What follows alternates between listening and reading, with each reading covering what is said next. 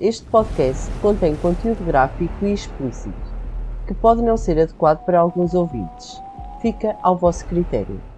Pessoal, bem-vindos ao nosso podcast. Eu sou a Elodie. E eu sou a Inês. Somos as amigas que falam de crime, do inexplicável e do paranormal. Viagem connosco pelo desconhecido, pelo lado obscuro da mente humana. Vamos pelas ondas do mistério. Por isso, embarquem connosco nesta viagem obscura. Por isso, embarquem conosco nesta viagem obscura.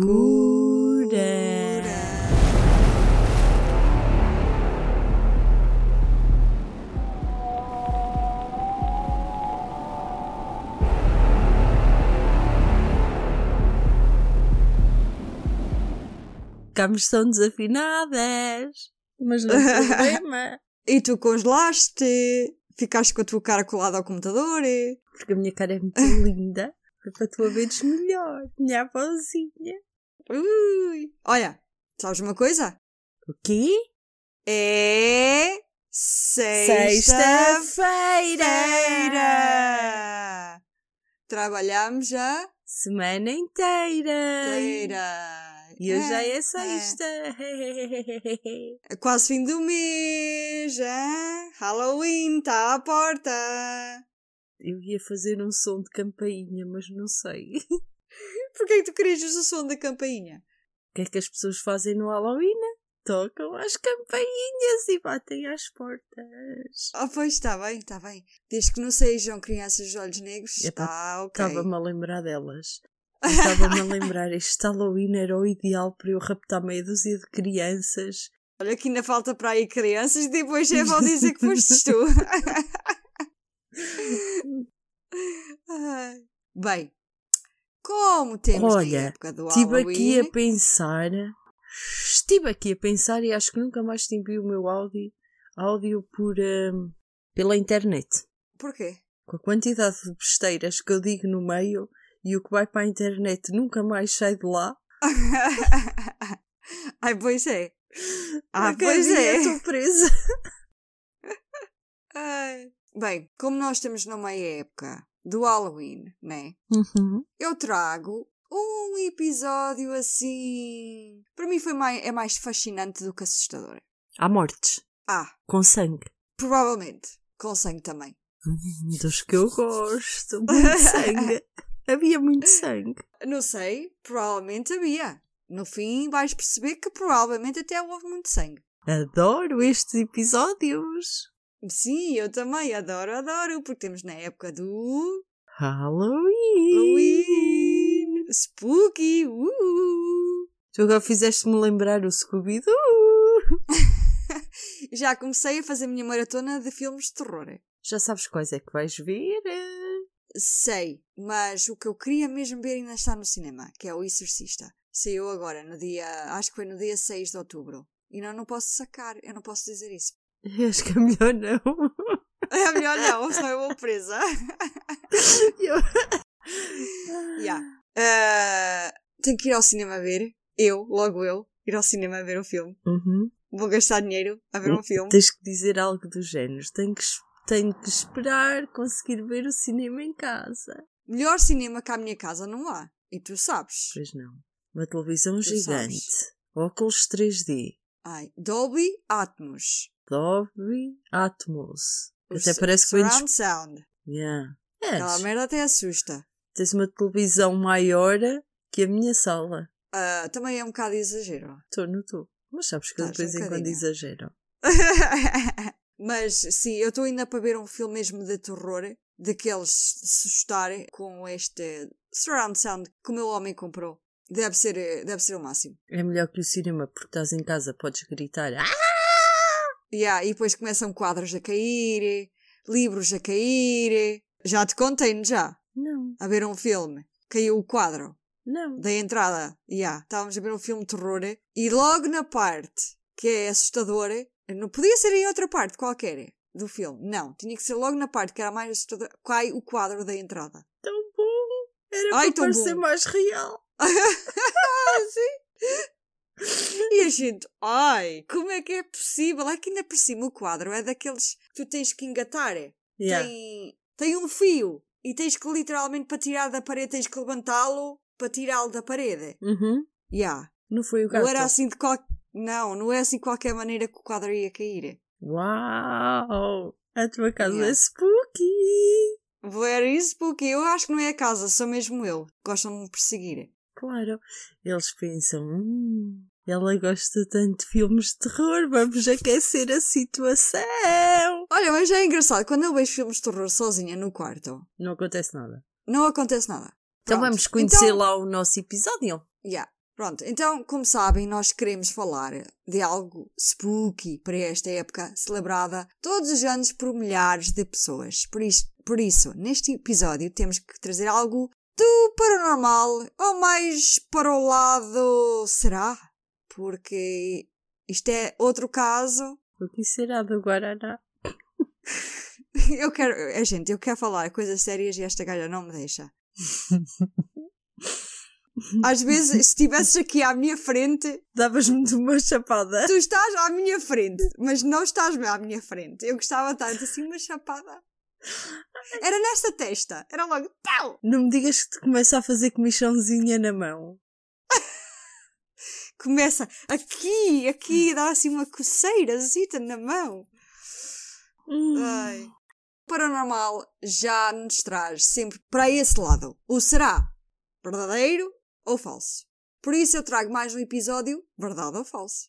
Vamos festejar este Halloween com um episódio sobre possessão demoníaca.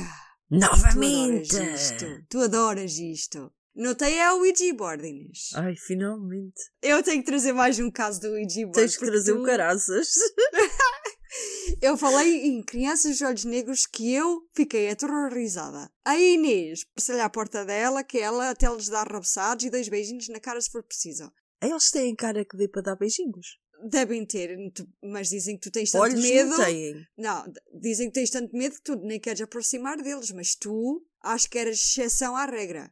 Olha, querem uns biscoitinhos, olhem um leitinho de chocolate. Venham, entrem, Anda, entrem. anda, anda. E depois começavas a largar sangue no nariz, como na outra da história. E tu, Hum. oh, coitadinho dos meninos. E a largar sangue e ainda te limpares e ainda estás a ajudar as Olha, crianças. mas esperas, deixa-me só, só... É que eu nunca vi. Olha. Toda a gente tem medo das crianças dos olhos negros, menos tu. E tens medo de uma tábua, um, um- uma tábua não, um tabuleiro. Eu tenho medo de espírito, de soco. Olha, esqueci-me do Zuko. Esqueci-me desse demónio. Uh. não era assim, pois não. Não, eu acho que não era Zuko. Mas tu é que deste o nome de Zuko. E fica o soco. Yeah. Como é que era? Isso está bom. Ai, não quero saber. Não! Tu! Não! Espera, deixa que hoje eu quero saber. Eu agora tenho que, tenho que saber. Cala-te. Zazus. Oh, já me disse, já sei, já sei. Como é que era? Zozo. o Zozo. E o Pazuzu. Pronto. E o Zoco. Tu podes dizer Zoco à vontade. Porque não existe. Existe, eu acho que é aquela marca de brinquedos do continente. Não sei. Mas desta vez vamos viajar muito para trás no passado, Inês. Antes de Cristo. Não, depois de Cristo. Oh, então não é assim há tanto tempo. Vamos para 1632. Isso é muito tempo, Inês. Long, long, Long time ago. Mais uma vez. Olha, sabes o que é que eu parecia agora? O quê? Aqueles políticos que estão a falar e dizem metade da frase em português e metade da frase em inglês. Mas tu não me enervas, Inês. Tu não me enervas. É que agora até queres ver a puta do telejornal e de repente ouves breaking news e tu, onde é que eu estou? Nos Estados Unidos ou estou em Portugal? Tipo, enerva-me profundamente. Eu aqui a fazer um esforço enorme para falar corretamente o português, para toda a gente me entender, para não estar com manias, porque as pessoas dizem que os americanos têm mania, que sabem falar o inglês. Só gostam de falar inglês porque têm a mania. Não, não é. E eu estou a esforçar, depois de repente ouço no telejornal só a falar em inglês. Portugueses! A falar em inglês. Não, não, não. A falar em português misturado com inglês. Já. Em vez de dizerem ficheiros, dizem files. Dizem files. É what? Eu, tu sabes que eu tento e evito o máximo de falar inglês para as pessoas não dizerem assim, ah, ela tem a mania. Mas depois, estás a ter uma Ah, conversa com alguém e começam-te a falar a metade inglês e mal, porque a pronúncia então é horrível, Mas acham-se e outra metade em português. E tu, what? Olha, All como é que se diz fofocas? Coscobilhices. Rumors. Break a rumors. Eu acho que é, mas é assim. Sabes que são palavras. Agora vamos, agora vamos ter um, um breve break. O quê? Um break? Hã? Não, rumors. Como é que era? É gossip. Vamos ter um break a gossip. Gossip. Não é assim? Go- como é que é? Gossip. Gossip. Yeah. Break a gossip. Pessoal, Coffee. agora Não, espera aí. Ah, coffee time. pode ser coffee time, mas com gossip. Break a coffee. Ai, eu estou mais para beer. beer. Beer and gossip. beer and gossip. I, I like. You- I like. Somos as Gossip Girls. Yeah. Já viste essa série? Não, Eu também mas não. deve ser gira. Mas a minha, a minha garota adora Gossip Girls. Eu não consigo ver. Tem lá uma atriz que eu até gosto, que é a Blake Lively. Pronto, temos a desviar tanto, tanto, tanto. Sabes que ainda nem começámos, Eu não sei, sabes? eu sei. Só disseste a data 1632. Ya, Acho que ainda nem disseste qual era, sobre quem é que era. nada, nada. Nós temos on Nada, fire pois. hoje. Fire, fire. Temos que pôr o fogo out. Fogo out. Ah. Pronto. Sabes que agora vai-me dar vontade de dizer palavras em inglês o episódio todo. Mas pessoal, tenham calma. Tenham calma porque o meu inglês é péssimo. Perdoem Ai, eh, perfeito. o meu sotaque. Perfeito. É perfeito. Perfect. Perfect. O teu inglês é perfeito e o meu português é perfeito, Inês. Fantástico. Qual era aquela palavra que eu dizia? Tu dizias, that's eu, okay. que eu- Não, não. Eh, Há uma palavra qualquer que eu dizia super. Finally. Era finally. Finally. e agora toda a gente diz finally. e eu digo finally. Depois de eu corrigir várias vezes e a Inês era assim, eu sei que não é finally. Eu é que gosto de dizer finally. Só que já estava tão farta toda a gente me dizer não é finally. E eu, ah, ok. Começo a dizer bem. E depois toda a gente diz mal. É perfeito. Pronto, vamos para o caso. Como eu já disse, Inês, temos que entrar na onda do podcast. Acho que depois mete-se o efeito sonoro. é preciso fazer. Rewind! Vamos então para 1636, eh, 1632. Eu estava atenta, eu estava atenta. Mais uma vez, tenho a dizer que vamos viajar para. Itália. Não, França. Quando é que traz um crime italiano? Oi, já trouxe a, a serial killer dos sabonetes. Ok, essa, essa não conta, essa foi há muitos anos. Foi há muitos anos. Ih, Caralho. Tenho que ver, tenho que ver se, se encontro uns Eu quero uma italiana. Quero um italiano que coma angúria. Para comer muita pizza. So let's go everybody, senão temos aqui até às Yeah, 10 da manhã. let's go. Pronto. Inês, posso concentrar? Estamos no Halloween, Podes, eu eu sei. é que não sei se consigo. Eu sei, mas menos. Menos emoção. Eu sei que tu gostas muito do Consigo. Halloween. Não, não consigo, está-me no coração. Ela não gosta nada do Halloween, que ela nem gosta de filmes de terror, mas pronto. Eu agora até já gosto. Gostas? Eu, eu então eu ponho também. Eu vou-te Há ali umas partes que eu viro assim a carita para o lado, mas depois voltei para lá. eu vou -te pôr a ver uns filmes assim daqueles antiguíssimos. Não é os Freddy Cougars de antigamente, não. Estou a falar The Blair Witch Project, Paranormal Activity. Ui, tu aí no Atividade eu já tenho a mais. Atividade paranormal. Tu. Eu já tenho atividade a mais, não é paranormal. É, para- é mais para o anormal, tens razão. O meu primeiro filme que eu literalmente. Eu nem ouviste a minha piada. Não. Qual era? Não é paranormal, é para o anormal. Sim, tu. Mas o filme que eu gostava de ver, tu veres comigo, era a Blair Witch Project. O projeto da Blair Witch. Não sei como é que vocês traduzem isso para português. Foi o meu primeiro filme que eu vi com. Olha, que eu tinha 14 ou 15 anos. Eu acho que tinha 15 anos já. Vê lá, eu achava que era adulta. Olha que eu não consegui dormir uma semana Inteirinho. inteirinha. Eu acordava com pesadelos. E já ouviste depois disso? Não, mas quero ver. Pronto. Para ver se dá a mesma. Mas não deve fazer nada. Mas, já. mas sabes que não tem piada. Depois, Então, eu, Temos que ver um filme em que ambas sejamos virgens. oh, então temos que ver Que é o quem- Exorcista. Que é para ver quem é que tem mais medo. Temos que ver o Claro Exorcista. que és tu. Claro que és tu que tu vais borrar primeiro. Aham, aham.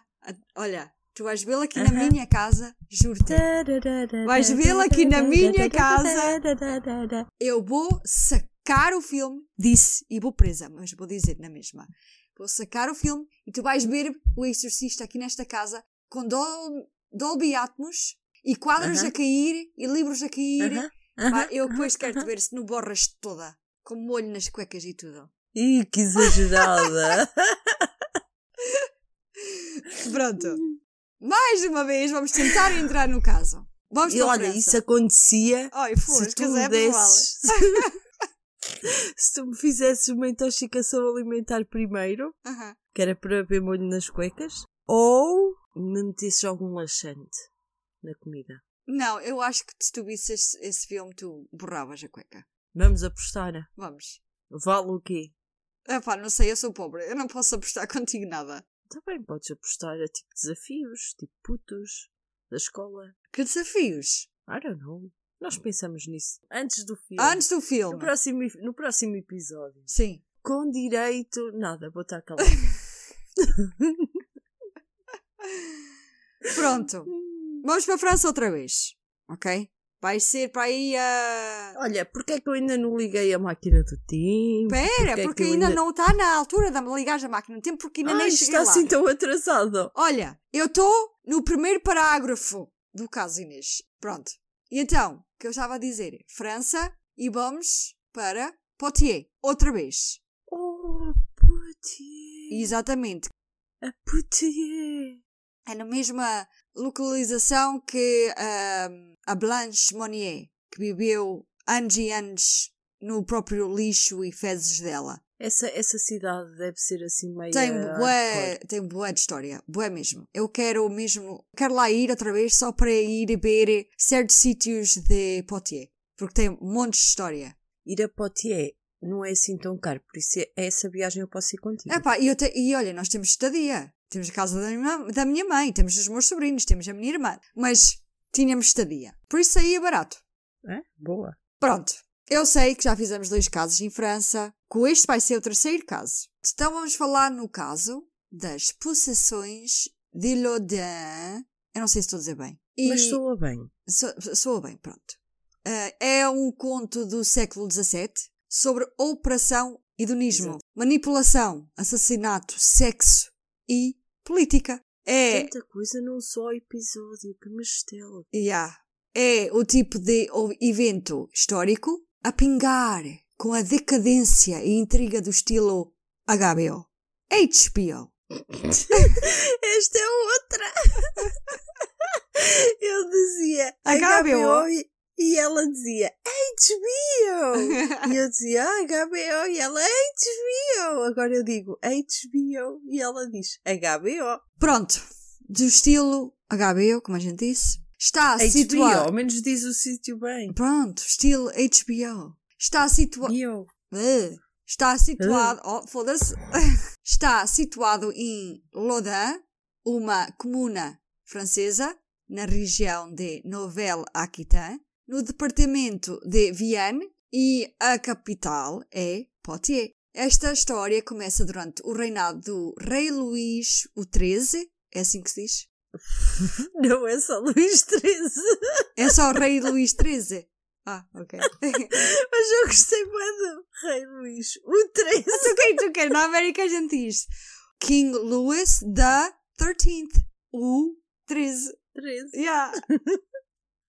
Mas soa. Nós cá não dizemos ah, Luís I, Luís II, Ah, ok. ou Luís.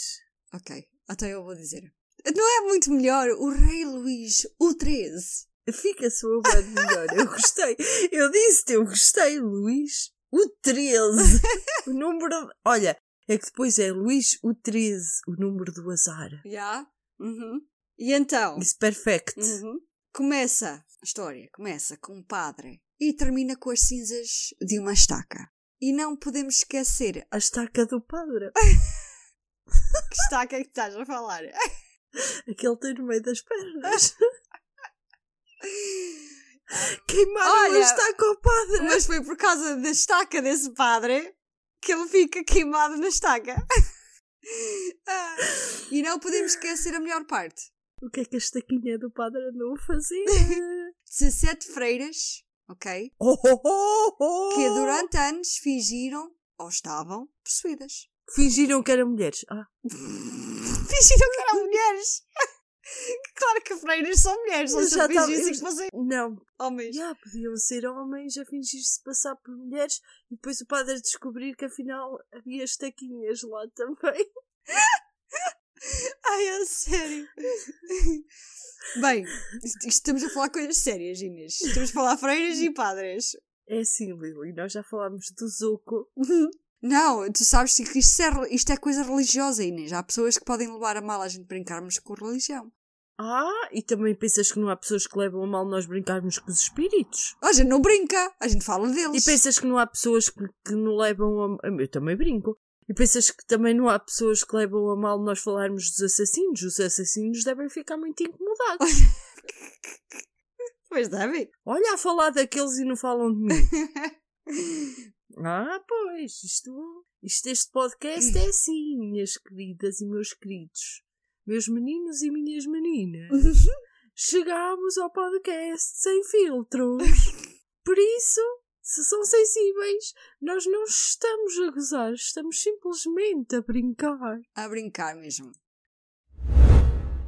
Bem, um pequeno convento de freiras francesas foi atingido pela histeria e massa quando, quando visões de homens fantasmagóricos foram vistos a passear a propriedade. Um pastor protestante em Lodin escreveu num relato publicado sobre o caso e disse que as freiras, citação, batiam no peito e nas costas com a cabeça, como se tivessem o pescoço partido, e com rapidez inconcebível elas torceram os braços nas articulações do ombro, do cotovelo ou do punho, duas ou três vezes ao redor.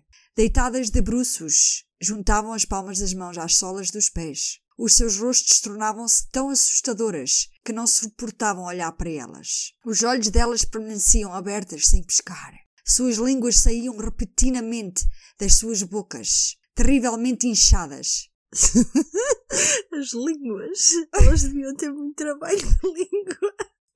Até inchava. treinadas Até inchou. línguas. Até inchou. Ficaram pretas, duras e cobertas de espinhas. E ainda assim, enquanto neste estado falavam distintamente, atiraram-se para trás até que as suas cabeças tocaram os pés e caminharam nessa posição com uma rapidez maravilhosa. E por muito tempo, elas proferiram gritos tão horríveis e tão altos que nada parecido jamais foi ouvido antes. Faziam uso de expressões tão indecentes que envergonhavam os homens mais depravados. Os tais atos, tanto como exporem-se, como em convidar os presentes a comportamentos lascivos, isso teria surpreendido até os reclusos dos bordéis mais baixos do país. Fim da citação. Uau, eu digo-te, tu fiz esta citação soa maravilhosamente. Mais ou menos, porque foi muito, muito difícil porque é muito antigo. E então, para traduzir isto, eh, foi um bocado difícil, porque estás a ver a linguagem de antigamente. Yeah. Yeah.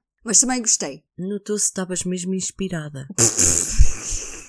Tinha que ser Estavas interessante. a ler isso com tanta emoção que nem tens ideia. Quando fores editar o áudio, Mas é um pastor da igreja ou um pastor das ovelhas? Não, um pastor de igreja. Igreja. Igreja! Um pastor de igreja. É quando tu disseste um pastor, eu achei que era de ovelhas. Não, um pastor protestante. Eu disse no Disseste início. isso? Sim. O caos instala-se quando uma freira sugere que quem que está a causar o drama é um belo padre local, Urbain Grandier, que fez um pacto com o diabo. A histéria leva a exorcismos públicos e a notórios julgamentos de caça às bruxas que irá abalar a religião católica e França. Ficará conhecido como o caso mais famoso e mais conhecido pelo mundo fora de possessão e bruxaria. Uau! Inês, queres ligar a máquina do tempo Claro que sim. para o ano 1632? Ok, mas primeiro vou te dizer como é que eu vou viajar. Ai, pois é, isso falta também. Para Loda, ok? Então, já que estamos na época do Halloween, Porquê é que nós estamos a vou. fazer esta vozinhas? não sei. Sim, continua. Estou a gostar. Agora, agora estragaste tudo. Agora vamos ter que falar o tempo todo assim desta voz. Continua. Vamos viajar como fantasminhas. Já viajamos com fantasminhas antes? Já foste como o Casper. Yeah. E de bruxa como uma vassoura? Já fomos, acho que de vassoura. Já. Já. Foda-se. Vamos de abóbora. Já fomos de abóbora. Também já fomos da babá. Oh, merda. Vamos de. para a França. I don't know. Vamos de anjo. Amei. Tá? Vamos de anjo. Vamos de anjo. Vamos precisar de muita Ah, eu sou uma- proteção. Eu sou a anjinha mais bonita. E agora posso ligar a máquina do tempo. Vamos dar nome ao anjinho. Anjinha Inês? Ah, pois, isso querias tu. Ahm, tu, tu, tu, tu, tu, tu. Tu dançaste mais bem. Já sei. Vamos de anjinho. Eu conheço o Gabriel, é o único que me veio à mente. Era isso, eu ia dizer Gabriela. E depois eu assim, anjinha, anjinha Gabriela, mas depois não fazia. Não. Prontos, anjinho Gabriel. Yeah? Então liga aí. Máquina do tempo? Há mês? Não. Há dia? Não. Só ano? Sim. Então vão ser só quatro pips. Parada, vamos encolher? Vamos. Ah, não precisamos, somos espíritos. Não somos espíritos de nada, somos anjinhos. É, sei lá mesmo show. pi, pi, pi, pi.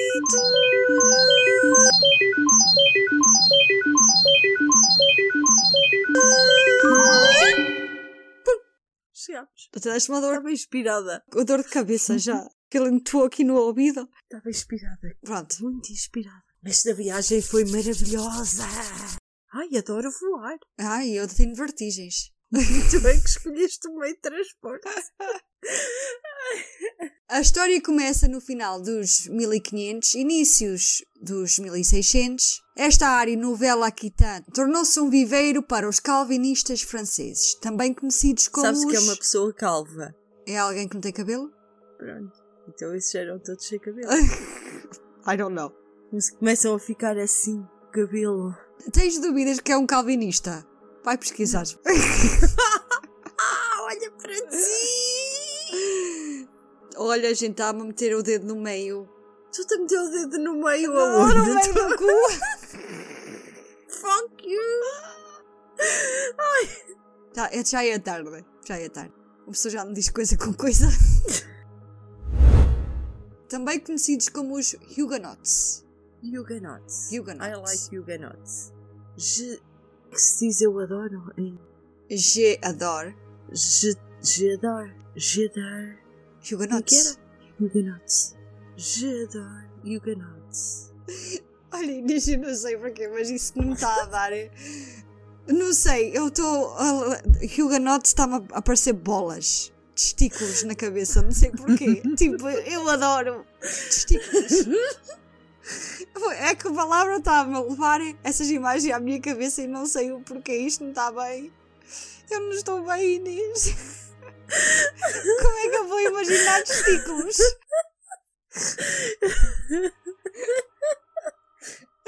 Essa é a minha ideia. Jedi? Huguenots. consegues agora também, não consegues? Jedi que tu- Huguenots. E estás assim com a mão, tipo com os testículos apaisados na tua mão, estás a ver? Jedi Huguenots. Tipo. Uma publicidade. E há uma publicidade, era isso que eu queria dizer.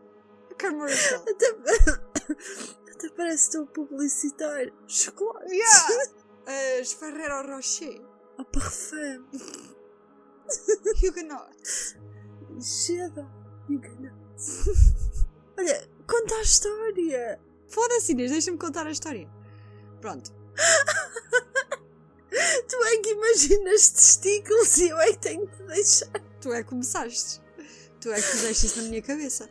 Quando falei nos. No- na estaca do homem. Depois também. Oh my god, esta gente. Olha, as pessoas já estão tão fartas de nos ouvir.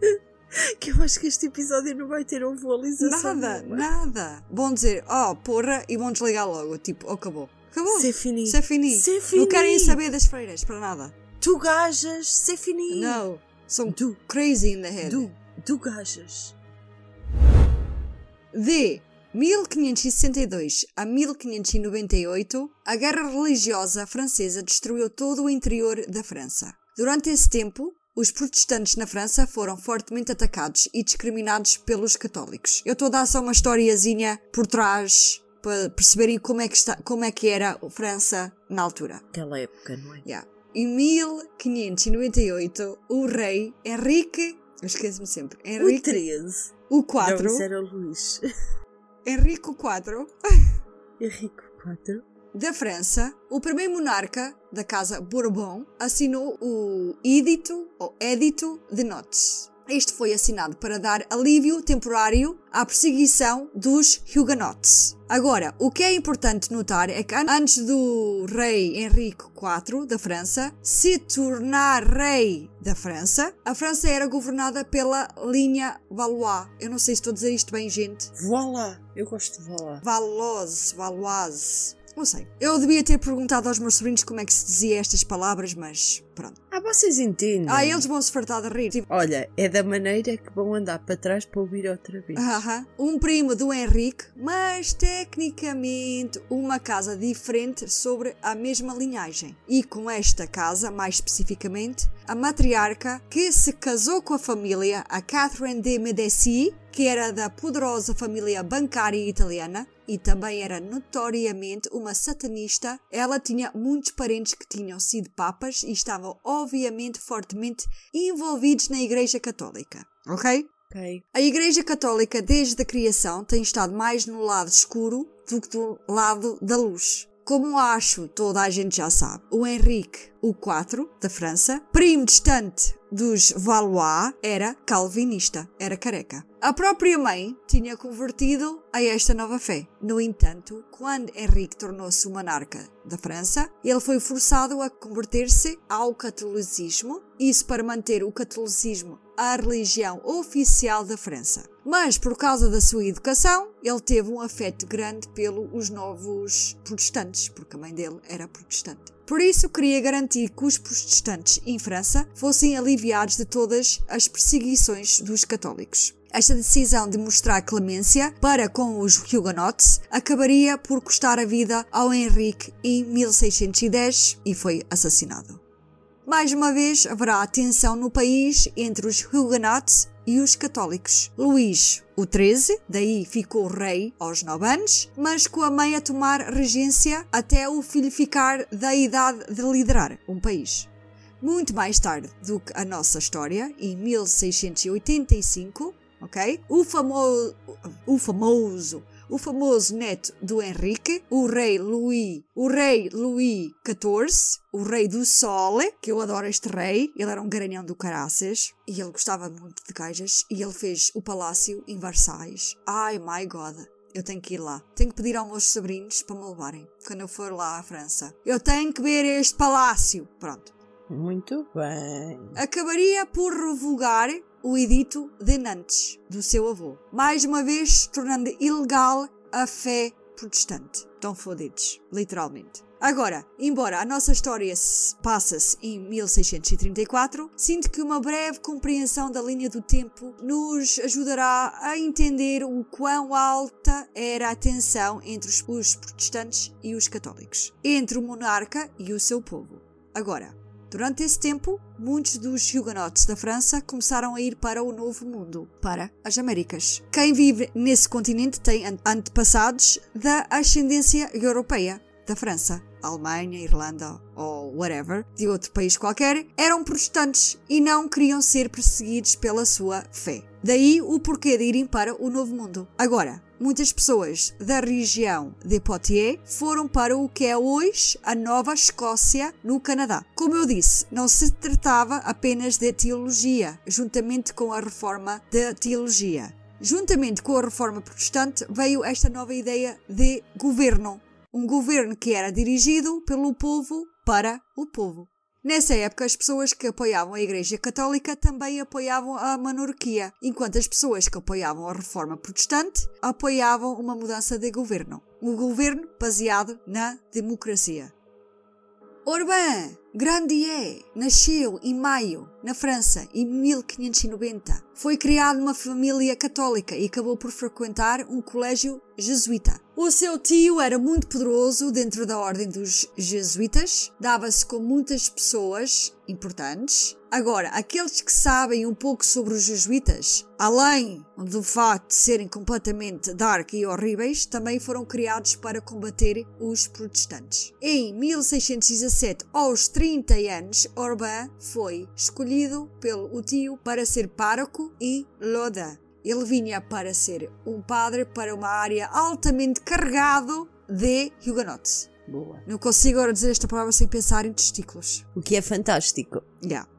Dada esta posição pelo seu tio, fez de Urban um homem muito, muito rico e muitas pessoas ficaram extremamente ressentidas com esse nepotismo. Sabes o que é nepotismo? Não, mas tu vais-me dizer. É o termo utilizado para des- designar o favorecimento de parentes ou amigos próximos em detrimento de pessoas mais qualificadas, especialmente no que diz respeito à nomeação ou elevação de cargos. Olha, isso acontece muito em Portugal. Exatamente. Orban também era um melhoringo, era muito charmoso e muito bonito. As gajas gostavam tanto deste padre. Também era arrogante e odiado. Diz-se que ele tinha um bigode enrolado para além do ponto do o que teria sido impossível, de acordo com as leis da física. Eu até te digo o que é que ele metia. Ah. Nada. Pensa. Ai, Onde é que ele andava comigo vinho? que nojo! Por isso é que, olha, a lei da física funcionava. Assim, ele logo ganhou uma reputação interessante na cidade. Ah, pois é, bebê. Ele fez inimigos em lugares altos e dizia-se que gozava dos favores das viúvas ricas. Ah, pois é, bebê. Depois dizes que o bigodinho se mantinha Aham, em pé. aham. E a, a estaca também, mantinha-se em E pé. a estaca também. e os enganotes.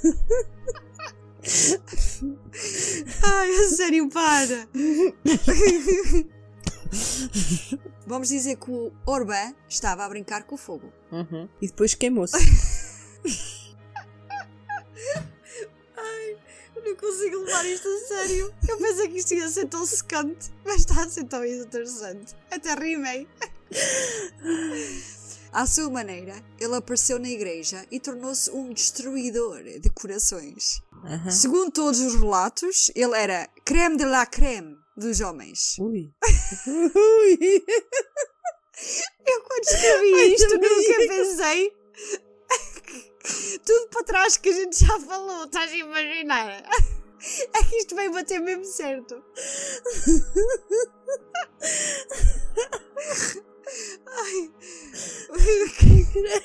Creme lá creme. Que mantinha o bigodinho para cima. E por ser um padre jesuíta, que na época tinha um forte foco em atividades académicas, a fim de tornar as pessoas melhores cristãs. Infelizmente, para a Igreja, isso também lhe deu alguns métodos e ferramentas de pensamento livre que lhe permitiram questionar muitas das doutrinas da Igreja Católica, como o celibato. Ele não gostava nada disso, né? Ah, como é que ele mantinha o bigode em pé? Segundo todos os outros relatos, ele era um padre muito competente. Ai, como é que eu vou acabar este caso? É que tudo o que eu escrevi agora está a soar tão mal. Que, que, que podia proferir sermões poderosos, bem como atender às necessidades do atender às necessidades do seu rebanho. Ai. Ai, esta gente já, já, já desligaram, completamente já desligaram. Quero ouvir mais. Para! Eu estou a tentar, mas não consigo. É tudo o que eu digo. Não dá! Parece que escrevi isto a adivinhar que íamos ter estas conversas. Foda-se. Ui, até chorei. Ele estava profundamente enraizado na sua comunidade. Para, não te a rir, senão eu não consigo controlar. Ah, mas eu não consigo agora. Estava a lembrar ele a enrolar. Está no meio das pernas, tipo, enrolar o bigode dele. Ai, sério. Ele estava profundamente enraizado na sua comunidade, apesar de eles saberem que ele era um mulherengo. Mas nesta altura, as ideias sobre sexo eram um pouco mais liberais do que seria de esperar para os anos 1600. Mas isso fazia parte da França na época. Isso fez com que tivesse muitos inimigos para vir. Ah, pois, ele andava com elas todas. Exatamente. que não faltavam inimigos. Os monges vendiam indulgências e laços, pregavam para congregações, mas descobriram que as suas receitas estavam a secar e os participantes abaixava cada vez mais. Também não ajudou que Grandier desprezasse esses monges e gozava abertamente deles. Ele era o tipo de homem que gostava de luta, mas quando ele não deveria ter escolhido lutar. Começava pelos mais baixos da cidade até aos mais altos e acabou com um dos conselheiros dos reis e o homem mais poderoso da igreja, o cardeal Richelieu. Ai, até esse tinha o Richelieu. Ai, é sério? Para! É que não se diz nada disto assim, estão a ver? Eu tenho a certeza que não é Richelieu. Agora, este garanhão sabe que é inteligente e bonito. Ainda por cima te chamas-lhe garanhão a toda a hora. Tu pensas que o meu cérebro vai para onde? E que tem muitas pessoas do lado dele. E eu penso que ele Em começou cima e baixo. yeah, a pensar que era à prova de balas. Ok? Mas não era a prova de fogo. Ele acreditava-se que as regras não se aplicavam a ele. Começou a brincar com fogo. E que maneira! Parece que nós estivemos alinhadas a fazer este caso. A sério. Bem, a controvérsia começou quando ele começou a meter-se com uma rapariga chamada Filipa, filha de um nobre, o Louis Trinquant. Trincante. O problema foi a trinca. A trinca na, na Filipa. Ela era Filipa Trinca. E o eu melhor? lá trinco O trinco. melhor, que também era melhor amigo dele. Ok? Uau! Será que o problema é que ele também trincava o, o Luís Trincan e começou a trincar a filha também? Ai, quem sabe nessas alturas Era tudo é de liberal. era liberal e, e não, eles. Ele era liberal. Tu disseste que ele era liberal. Eu não, te fal- não falei no, no pai. Tá, falaste no padre. Uhum. Se o padre era liberal, o pai da outra trinca também podia ser. Ele podia gostar de umas trinquinhas. Yeah, lá podia, podia. Grandier foi. Aqui ainda por cima o nome dele, man. Grandier. Ele, ele escolheu a dedo. Grandier, que não certeza que não é assim, mas eu é que digo assim. Grandier foi contratado para dar-lhe aulas particulares de latim a esta filha, Filipa. Nós sabemos que tipo de aulas ele estava a dar, né? Estava, estava a ensiná-la a dobrar a língua suficiente para poder falar latim. Aham. De línguas especiais e não era da língua latina. Era línguas especiais. Aham. Aham. Ela tinha que fazer, eh, que fazer exercícios às bochechas. Agora, toma em consideração que Louis Trancan é o procurador público de Loda. ok. Bad idea, my friend, bad idea. Durante essas lições, Grandier usaria o seu carisma e o facto de ela ter que confessar os seus desejos lascivos a ele todas as semanas para seduzir a adolescente. Então ela cedeu e ficou grávida. E ele perdeu totalmente o interesse por ela no momento em que soube que ela estava grávida. Ele disse-lhe, citação, agora era o momento de suportar o seu fardo cristão por conta própria. Lindo, né? Uhum. Sim. Por razões óbvias, Trincan tornou-se um dos piores inimigos de Grandier. Isto tudo foi à frente de uma confissão pública. Uma cabala de pessoas injustiçadas pelo Grandier começou a formar-se. Sabes o que é que é uma cabala? Um peixe. Não. Eu vou falar muitas É, vezes. é uma armadilha. É um conjunto de pessoas que entram nessa combinação secreta. Estás a ver? É tipo de complô. É um complô. É um Exato, É complô. uma cabala que se monta.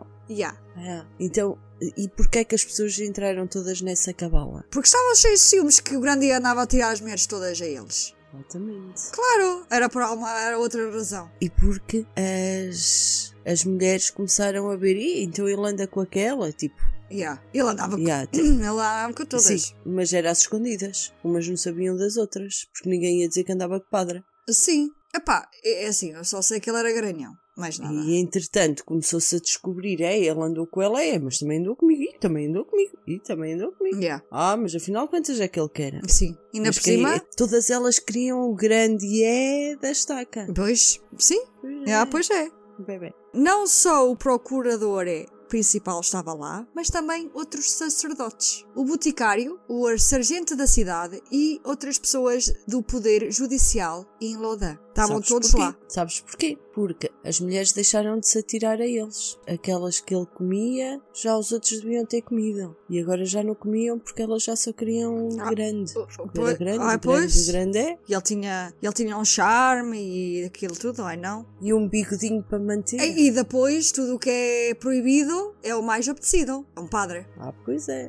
Neste ponto, aconteceu uma coisa inesperada. O grande é apaixonou-se e casou-se Com quem? com a Madeleine de Bru, a filha órfã de um conselheiro real. Ele oficiou a própria cerimónia e o casal casou-se em segredo. Esta cabala viu uma oportunidade nesta união. Grandier justificou isso, a quebra de votos, dizendo é impossível que qualquer homem de sangue vermelho comprometa-se com a ideia do celibato. Então, o compromisso de tal coisa não pode ser alcançado. Não há como aderir a esse compromisso. Foi assim que ele justificou o casamento, apesar de ser um padre católico. Ele lá no fundo tem razão. A meu ver, é preferível casar e ter esposa do que fazer outras coisas que a gente sabe que os padres fazem, porque são homens de sangue vermelho, né? Sim, mas nem, eu, eu acredito que nem todos. Claro que não são todos, né? Mas muitos deles, anos e anos a praticar celibato, não é fácil, Inês. Pois não. Não é fácil. Eu tenho a certeza que estes padres nunca foram com a ideia, Ih, eu quero ser padre para violar meninos.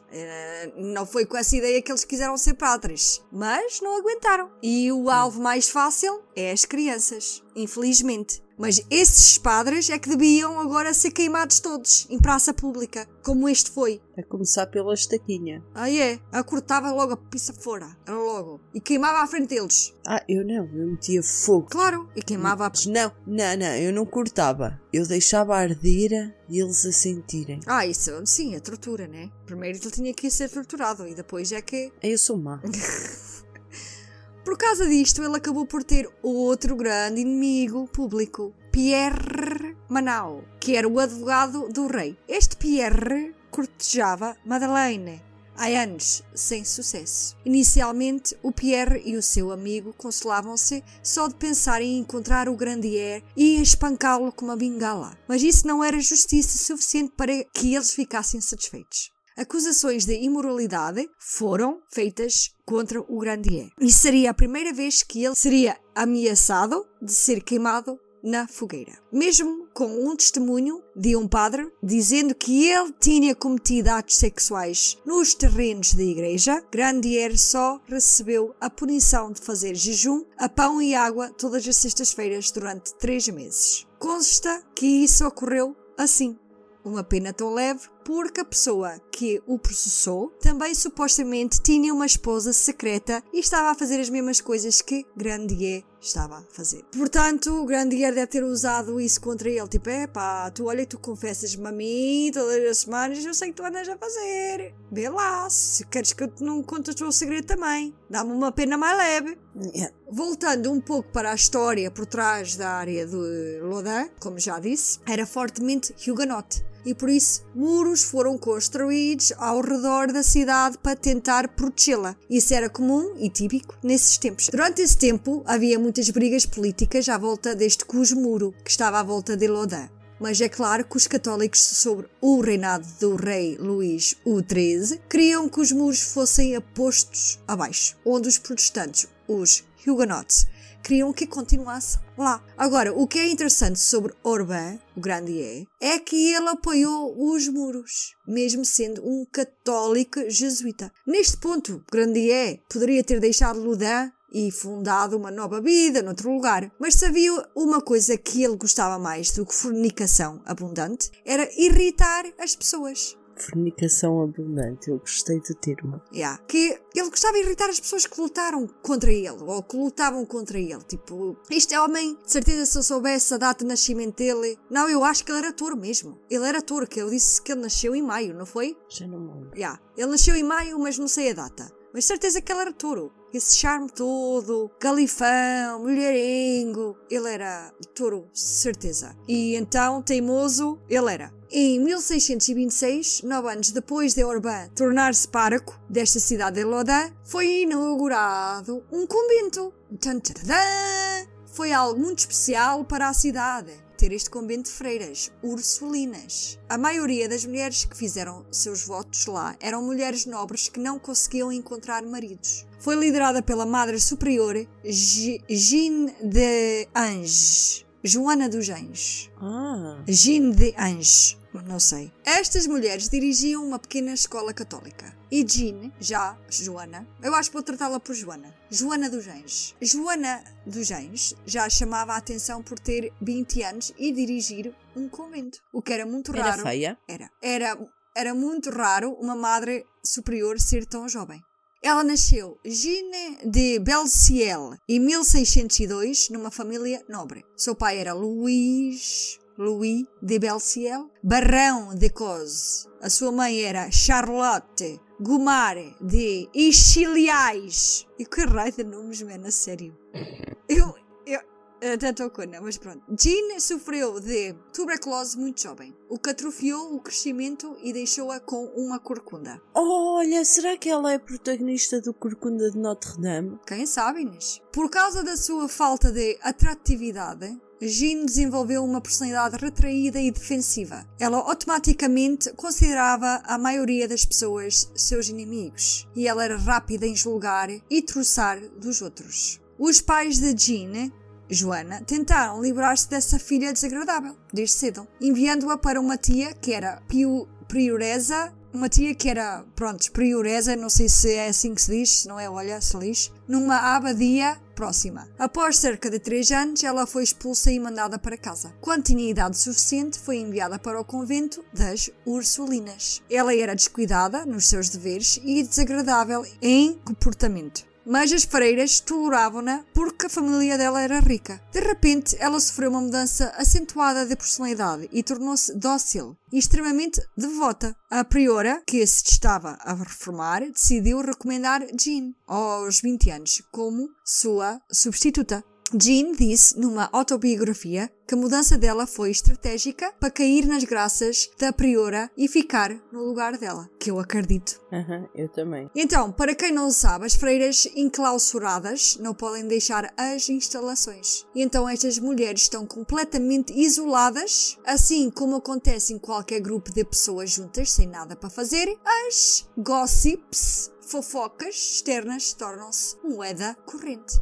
As freiras adoravam falar sobre as aventuras do Urbain Grandier com as paroquianas. Estranhamente, porém, Grandier nunca pôs os olhos em cima dessas freiras ou conheceu nenhuma delas, ok? Sim. Para já também quero referir, não tenho aqui, mas nesta altura estavam a passar por uma praga qualquer, the plague.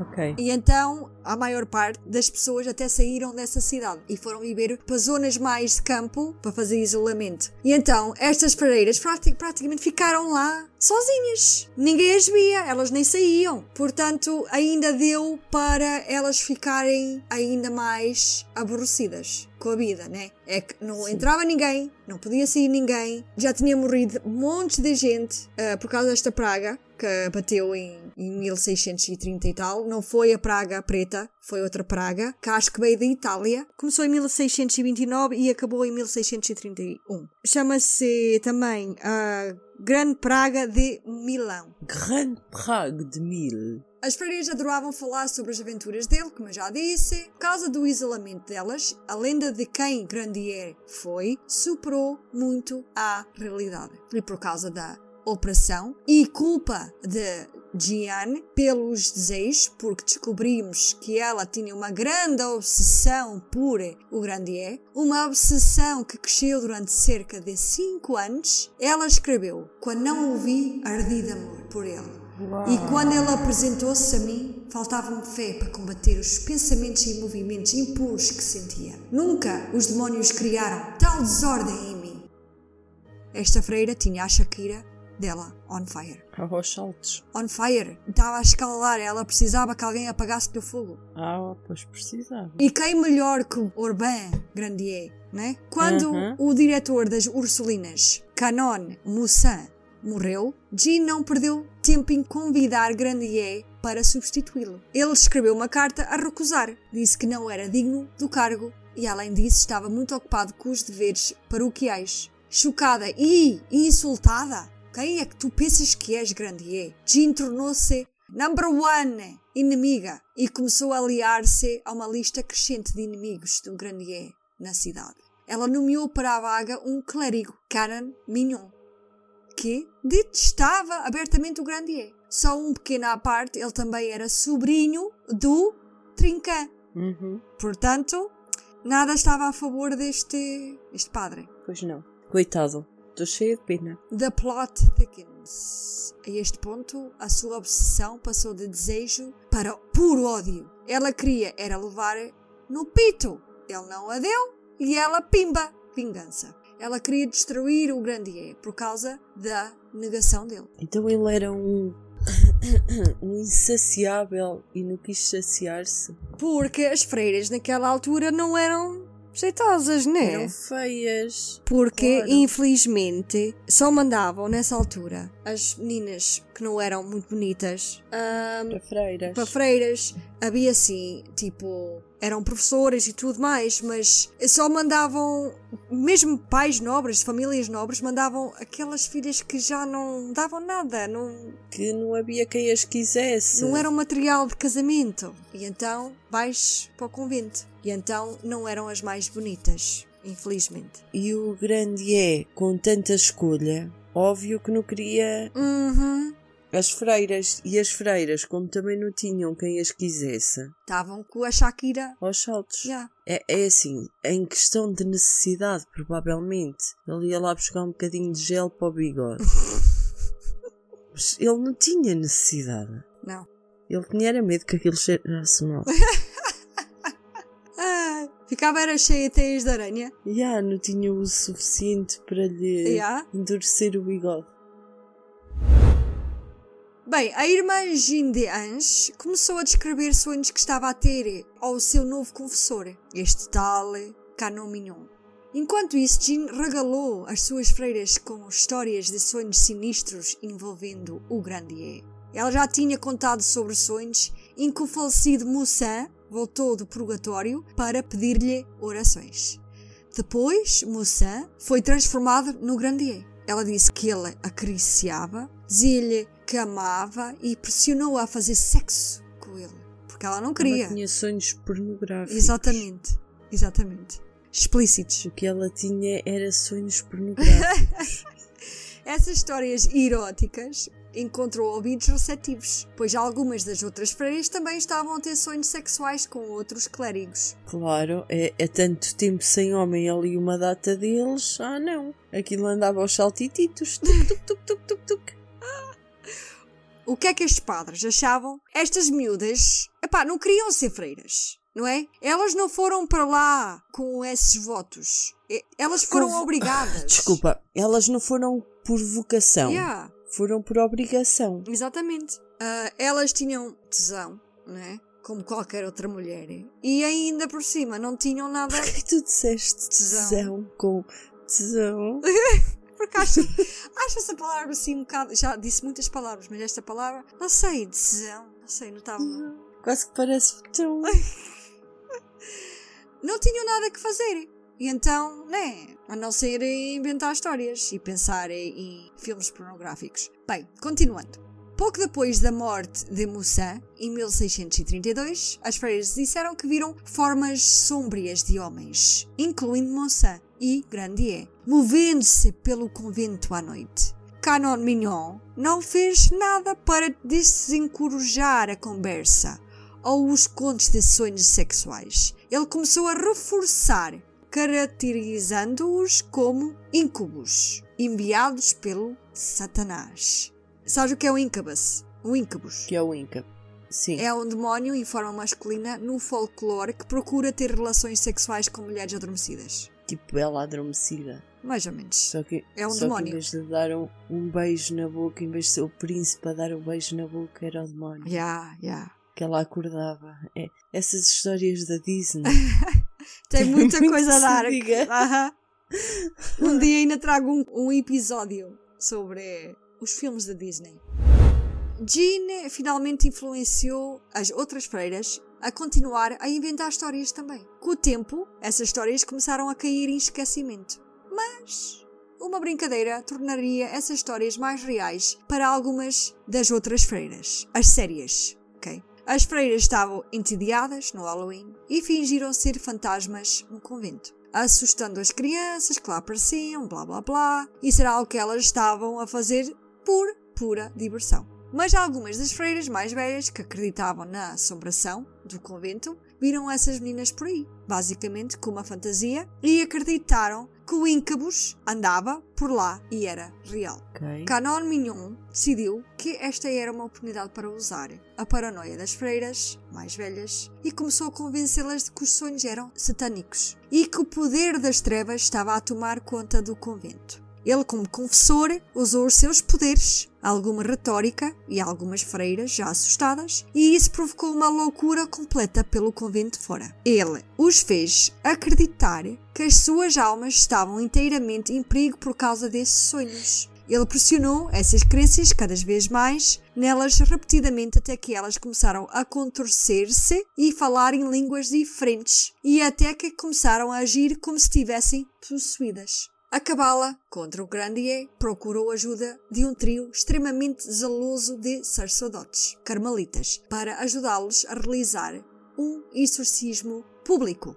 Estes sacerdotes carmelitas eram muito duros, viam tudo como demoníaco e acreditavam em tudo o que viam, sem duvidar de nada que era dito e sem provas. Quando chegaram ao convento, descobriram que as freiras mais jovens alegavam que tinham sido visitadas todas as noites por Grandier e que os actos que cometiam não eram de, de todo apropriados. Grandier, neste momento, tinha ouvido falar que algo estava a acontecer, mas ignorou, não percebeu a gravidade da situação e, por causa da combinação de padres, aprovação oficial da Igreja e principalmente pelos inimigos de Grandier e do promotor, esta cabala foi capaz de transformar tudo o que a freira disse em documentos admissível para tribunal. Uau! Até este ponto, os exorcismos estavam a acontecer diariamente e há meses. Daí bem essa coisa que eu disse no início, que elas batiam com a cabeça nas costas e blá blá blá, porque toda a gente via isto.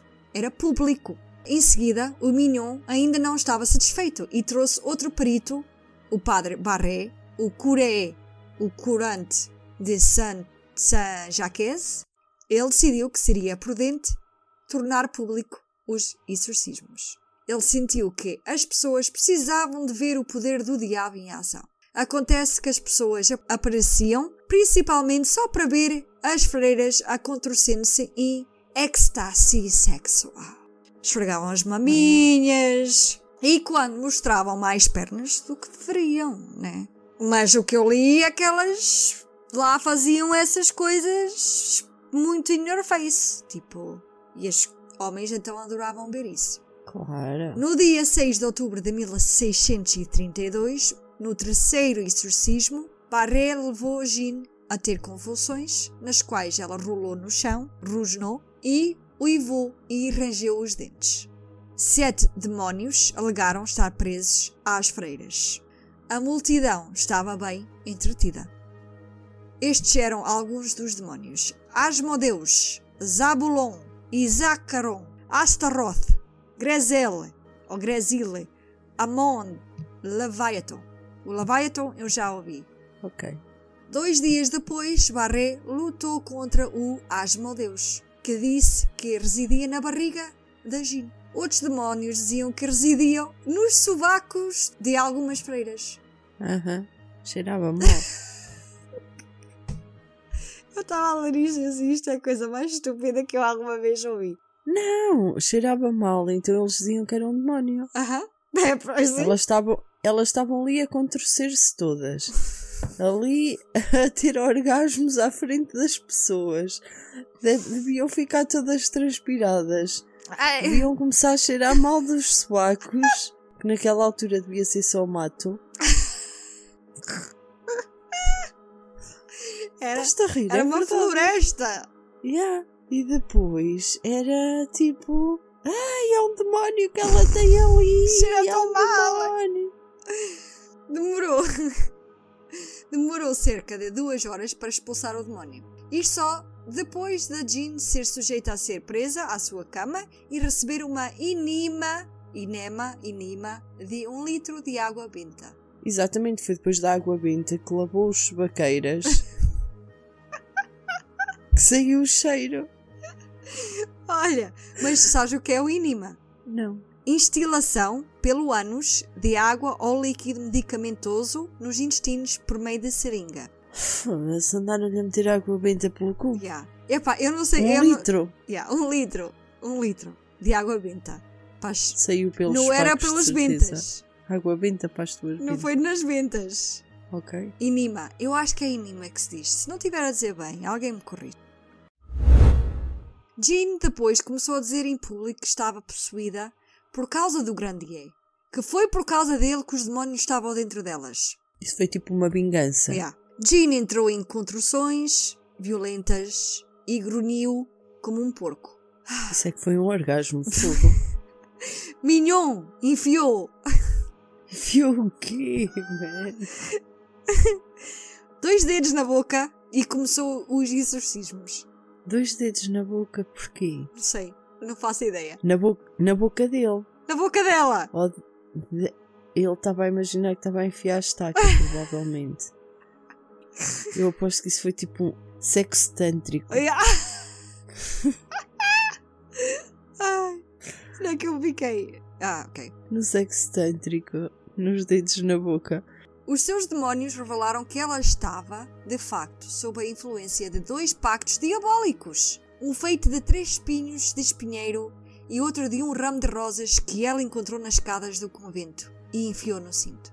Supostamente, Grandier tinha atirado as rosas por cima da parede do convento. Ao aceitar as rosas, Jean foi enfeitiçada com um amor obsessivo por Grandier. Uau! que interferia na sua capacidade de pensar em qualquer outra coisa. Pois não, ela queria levar mesmo no pito, pá. Aquela Shakira estava mesmo. Uau! Era só com dedos? Mignon, satisfeito com este desempenho, sugeriu aos magistrados que este caso tinha todas as características de um caso semelhante ao o de 20 anos atrás. As possessões de Aix-en-Provence de freiras urselinas que resultaram na queima do padre Louis Gaffridi pelo um suposto pacto de- demónico. Foi aqui que eles começaram a virar a opinião pública contra Grandier. Ele foi acusado de fazer feitiços de amor e que enfeitiçou o convento das freiras. O caso começou a ser construído contra ele pouco a pouco. O procurador entrou e viu as freiras em ação e decidiu que era a altura de avançar. Portanto, o Mignon leu sobre esta possessão noutro sítio de freiras urselinas E achou que era a altura ideal para acabar com o Grandier. Exatamente, e fazer igual, porque o padre também Yeah. morreu queimado pelas acusações das freiras. Que era para des- destruir os feitiços. Sim, que não eram feitiços, eles só queriam matar o Grandier, né? Agora, houve um livro, o Maleu Maleficarum, traduzido geralmente como o Martelo das Bruxas, que entrou em cena aqui. Este livro também teve um papel grande nos julgamentos das bruxas de Salem, ok? Um dia eu tenho que falar bruxas. nestas bruxas, também é muito interessante, como elas infelizmente morreram pelas acusações, sem provas. Mas a parte mais condenatória deste livro foi afirmar que qualquer evidência, sonhos, fofocas, testemunhos de pessoas possuídas poderiam ser usados para implicar uma bruxa. Mesmo supondo que um demónio que ocupa um corpo pode apontar o dedo a qualquer pessoa. Um demónio! Isto começa a entrar em território estranho, porque a doutrina oficial da igreja era que Satanás era o pai da mentira e que qualquer Aham. coisa dita por um demónio, especialmente durante um exorcismo, era inerentemente falsa. Portanto, nenhuma acusação poderia ser levada a sério da boca de um demónio. Mas, é claro, este julgamento iria virar isso e fazer com que os demónios fossem incapazes de mentir e que cada palavra que dissessem fosse a verdade, imaculada. Eles basicamente disseram que qualquer padre que conseguiu assegurar um demónio durante um exorcismo obrigou-o a dizer a verdade. Portanto, yeah, obrigaram um demónio a dizer a verdade. Apesar disso ser totalmente contra a doutrina da Igreja, todos nós sabemos que isso não é possível. Porque até nos filmes de terror sobre exorcismo os demónios conseguem manipular-nos com mentiras. Os filmes de terror sobre isso baseiam-se na Bíblia. Não é assim à toa. Agora, também não podemos esquecer que estas pessoas não queriam a verdade, nem queriam seguir a Bíblia. Estavam a, a manipular estas freiras e usar o poder deles na igreja à maneira deles. Era um jogo político para tentar matar alguém. Com o quão ruim essas sessões de exor- de exorcismos foram, as pessoas começaram a lutar contra a ideia de que o Grandier era culpado. Daquilo que elas andavam a dizer, o magistrado-chefe de Lodin alegou que isso era tudo uma ilusão e massa e ordenou que os exorcismos parassem. O que não ajudou muito no caso das pessoas começarem a duvidar foi o facto que alguns dos padres eram terríveis naquilo. Muito latim ruim e muitos dedos estavam a ser usados, a ser usados para pôr dentro de orifícios corporais. Isso tudo não parecia nada com exorcismos ou possessões reais. A este ponto, algumas das freiras começaram a ter colapsos mentais reais e os seus rendimentos começaram a ser afetados, que é natural. Elas não estavam a receber tantas doações dos exorcismos públicos e essa brincadeira toda começou a fazer com que as pessoas tirassem os filhos das aulas que elas ensinavam. Eu também o faria. Quando uma pessoa Claro, eu ia deixar o meu filho ir para umas freiras loucas a se- ali a, a praticamente a, aluadas, aí- man. Completamente aluadas. elas estavam a masturbar basicamente e os padres estavam a ajudar. Yeah. Quando uma pessoa começa a ver a irmã Gina contorcer-se toda em êxtase sexual todos os fins de semana, seria cada vez mais difícil vê-la a ensinar um filho meu, né? Uhum. Via mais depressa na boate da esquina. Agora, essas freiras começaram a perder o que mais gostavam, ensinar. As outras. Mas, neste ponto, elas não podiam simplesmente parar o que tinham começado. A mentira. Se fizessem a herésia e o ódio seria dirigido às freiras. yeah. Temos também de ter em conta que isto já se arrestava há meses. Creio que neste momento já passaram-se quase mais de um ano de exorcismos públicos. Então, isso é um monte de contorcerem-se e gritos e de inventar coisas originais para dizer. E Como- padres a meterem-lhes os dedos nos buraquinhos públicos. Yeah. buraquinhos delas, na boca, provavelmente na cona. Aham, no cu. aham, nos chubacos, a cheirar o mal cheiroso. Inventaram cada vez mais novos demónios e todo o tipo de outras coisas estranhas, e por causa do tempo que isto demorou, parecia que o julgamento estava a começar a derrubar. Mas ninguém queria isso. Então, o cardeal Richelieu entra em cena.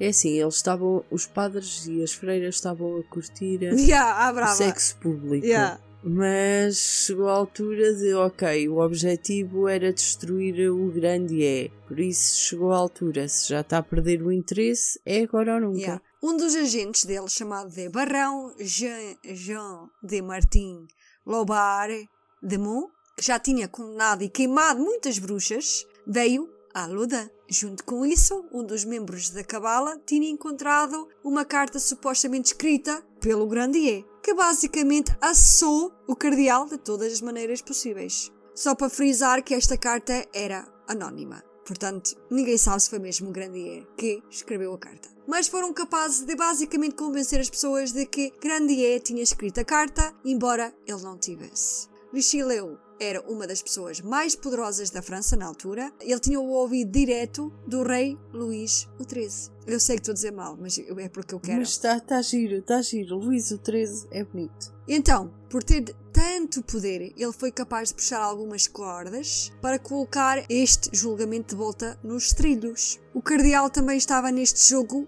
pelo poder. Ele queria aproveitar esta ideia de Satanás a invadir a França para iniciar uma nova Inquisição francesa e fazer com que a coroa e a igreja na França fossem uma só. E um sobre o qual ele teria total controle.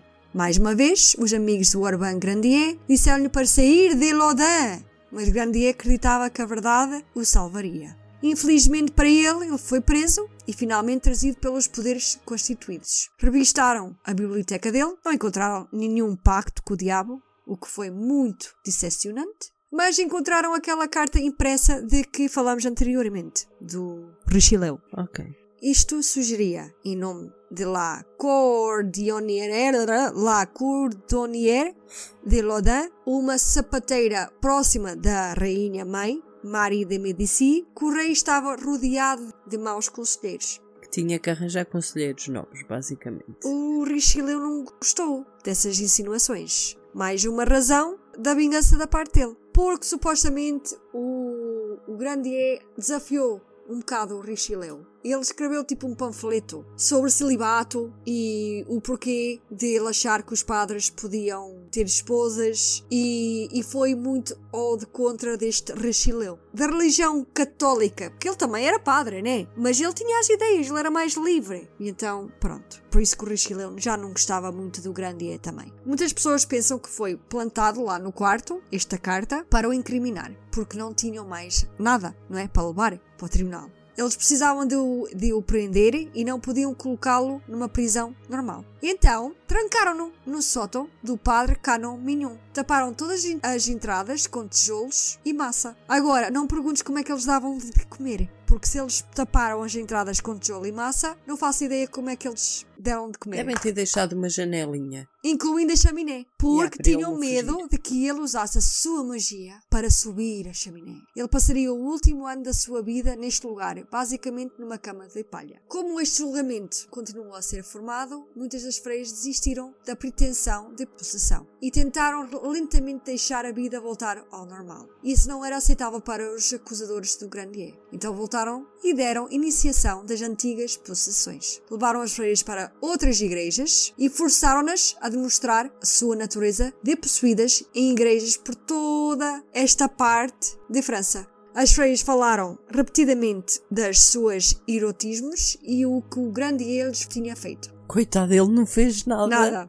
Apesar de nunca as terem conhecido. Além disso, começaram a falar em outros nomes de outras pessoas e porque tudo era verdade que elas estavam a dizer, muitos desses padres que os estavam exercendo acabaram no registro também, tendo coisas muito terríveis ditas sobre eles. E só podia ser verdades absolutas, claro, porque os demónios não mentem. Algumas das Ah. acusações eram muito engraçadas. Alguns demónios chamavam-os de galos e vários outros nomes estranhos. Os demónios. Em julho de 1634, uma das freiras desabou e chorou diante de uma multidão, alegando que estavam a mentir o tempo todo. Isso foi explicado imediatamente. Disseram que era simplesmente o Grandier a falar através delas. A irmã, Jeanne, Joana, acabaria por ir ao barrão Labardemont e admitir que tinha inventado tudo. Mas ele já sabia disso. Estava lá só para livrar-se do Grandier. Não por justiça, não por exorcismo. Ele só queria que Grandier fosse embora. Assim, o cardeal Richelieu.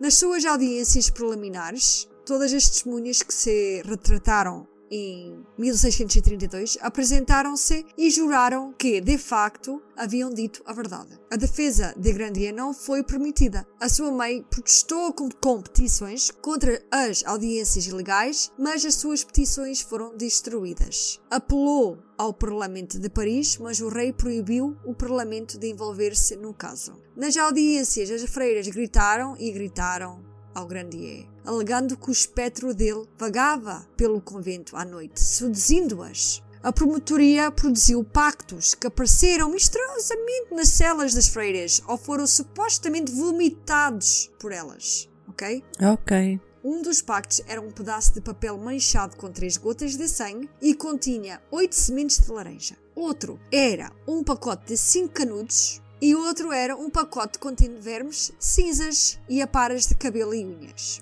Why? Sei lá, devia ser as coisas mais estranhas que eles encontraram. Yeah. No dia 17 de junho, enquanto possuída por Leviathan, Jean vomitou um pacto contendo um acordo com seus demónios possuidores. Um pedaço do coração de uma criança, como é que sabiam que era uma criança, para já? Que tinha Pelo tamanho. um pedaço. Ah, sim. Não. Como é que tu vais saber de um pedaço de um coração se é de uma criança? Podia ser um pedaço de um coração normal, de um porco até. Nessa Não. altura não faziam, né? Sim, podia ser. de uma criança que tinha sido sacrificada em 1631, num sábado de bruxas perto de Orleans. As cinzas de uma comunhão e um pouco de sangue e semen do Grandier.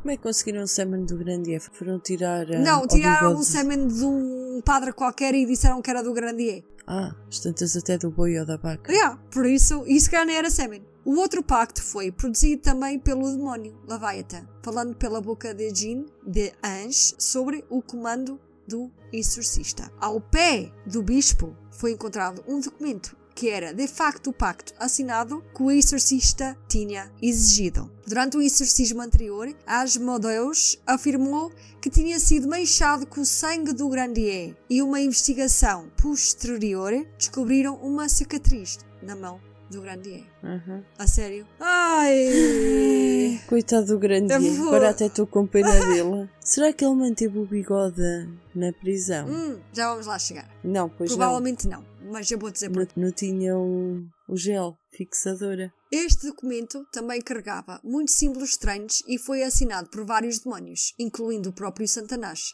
Lê-se: Nós, o influente Lúcifer, os jovens Satanás Belzebul, Leviathan, Ilimi e Astaroth, juntamente com outros, aceitaram hoje o pacto pactual de Orban Grandier, que é nosso. E a ele prometemos o amor das mulheres, a flor das virgens, o respeito dos monarcas, honras e poderes. Ele só prostituirá por três dias. A farra será querido para ele. Ele oferece-nos uma, uma vez por ano um selo de sangue sob os pés. Ele calçará as coisas santas da igreja e ele nos fará muitas perguntas. Com este pacto, ele viverá 20 anos feliz na terra dos homens e mais tarde se juntará a nós para pecar contra Deus. Preso no inferno, no conselho dos demónios, Lúcifer, Belzebul, Satanás, Astaroth, Leviathan, Elemi, os selos colocados no pacto foram do diabo, o mestre e os demónios, príncipes do Senhor. O escritor do pacto foi o Balbarice. E tens uma foto que eu vou publicar que tu vês o pacto. Mas, contrariando esses espetáculos chocantes, estava a óbvia falta de domínio das freiras sobre línguas estrangeiras. Jean demonstrou pouco conhecimento do latim e fez poucas tentativas de falá-lo. Algumas das outras freiras possuídas nem sequer tentaram entender ou falar latim. Muitas vezes as freiras recorriam a uivar e contorcer-se para evitar responder a perguntas. Outras vezes alegaram que os pactos que tinham com o Grandier as proibiam de falar em certas línguas. Uhum. Yeah. Uhum. Elas não falavam era em língua nenhuma. As freiras também. Só falavam na língua do prazer. Yeah. As freiras também falharam no teste de clarividência e elas alegaram que os livros mágicos do Grandier estavam guardados na casa de uma das suas amantes, mas nenhum livro foi encontrado lá sequer. Mas mesmo assim sendo, Grandier foi finalmente julgado. E, embora ele tenha feito um apelo apaixonado por misericórdia, mostrando também como os eventos o mudaram e também como, obviamente, as implicações contra ele foram fabricadas, isso foi tudo em vão. Ele conseguiu convencer as pessoas na multidão, mas os juízes nem sequer prestaram atenção. A maioria das conversas paralelas riram-se durante todo o seu testemunho. O veredito foi unânime e ele seria queimado na fogueira. Coitado. Mas eles ainda precisavam de uma confissão, por razões políticas. As coisas estão prestes a piorar para o Grandier. colocaram-no na questão. O que é que é? Basicamente significava que ele seria torturado até que confessasse. Uhum. Grandier confessou sobre os seus pecados da sua vida, mas ele sabia que tinha que recusar confessar algo que não fez. Não importava o quê.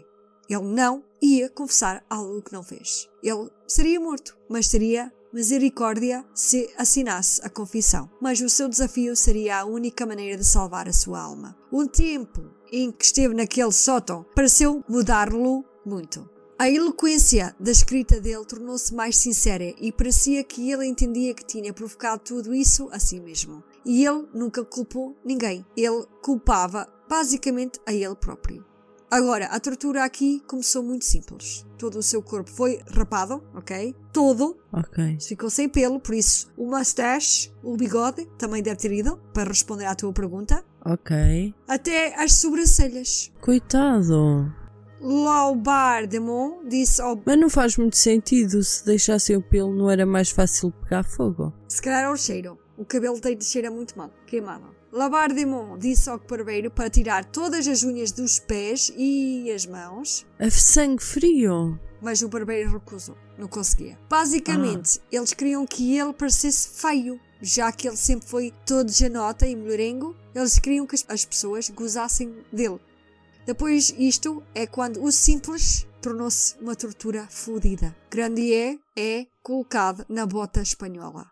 É essencialmente um torno de ferro cheio de pontas que é levado ao calor até ficar vermelho e depois aplicado nos gêmeos das pernas e tornozelos Ai. para pulverizar os ossos. Horror. O primeiro golpe aconteceu nas rótulas e Grandier ainda assim recusou-se a confessar. Apesar de cada golpe do martelo, eles diziam repetidamente Daikas, que é confessa. Faz lembrar um bocado quando eu estava a ler isto, o Games of Thrones. Quando a rainha Cersei tem que ir pelas ruas fora e enquanto ela está a caminhar eles estão shame, shame, Yeah. estás a ver? Epá, essa parte. E então eu estava a ler isto e, ele- e eles diziam, enquanto estavam a torturar-me, Daikas, Daikas, para começar. E eu lembrei-me disso.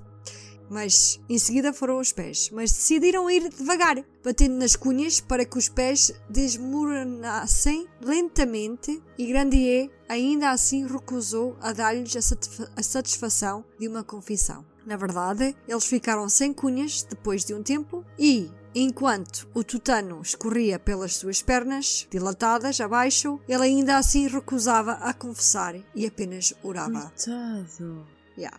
Labardemont decidiu que estava na hora de mais tortura e encontrou mais cunhas. O padre então pegou no martelo do carrasco e começou a fazê-lo sozinho. A cada golpe do martelo gritavam para ele confessar. Daikas. Por 45 minutos fizeram-lhe isso, mas sem sorte de confissão. Depois de mais algumas horas de interrogatório e pedidos de perdão do Grandier, e eles a dizerem-no que se ele apenas confessasse a sua vida terminaria muito mais rápido. Mas mesmo assim, ele não confessaria algo que não fez. Levaram o Grandier aos paroquianos para pedir desculpas por todas as coisas que ele fez e com algumas forças que restavam, ele pediu desculpas por todos os pecados que cometeu. Ele também os perdoou por estarem lá a observar a desgraça dele. Milhares deveriam ver um homem mau, mas viram um homem a tentar compor-se da desgraça dele, apesar das torturas que o quebraram.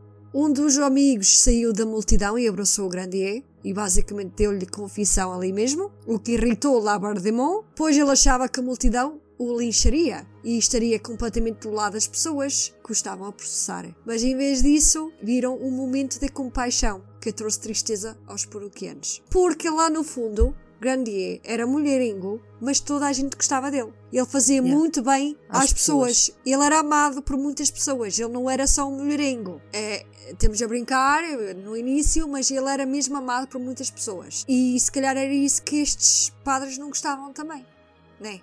Sim. Nesse ponto, Grandier foi levado às freiras, mas recusou-se de desculpá-las. Apenas ofereceu-lhes perdão pelo que elas tinham feito. Mais à frente, Grandier notou que seu amigo Trincan, o pai da Filipa e a Filipa, Sim. estavam a assistir e a beber vinho, e acenando para ele em ecstasia enquanto ele estava a ser levado para a fogueira. Eles, olá, yeah. Na Praça Santa Cruz, 6 mil pessoas reuniram-se para assistir ao Grandier ser queimado. Originalmente condenado a ser enforcado e depois o corpo ser queimado. Mas o Carrasco decidiu que seria um espetáculo melhor queimá-lo vivo. Epá, coitado. Suas pernas agora uma massa inútil de polpa e cartilagem. Grandier foi colocado numa pequena carroça e empurrado para o local da sua execução. Incapaz de ficar de pé, Grandier foi afixado no poste com um ar de metal.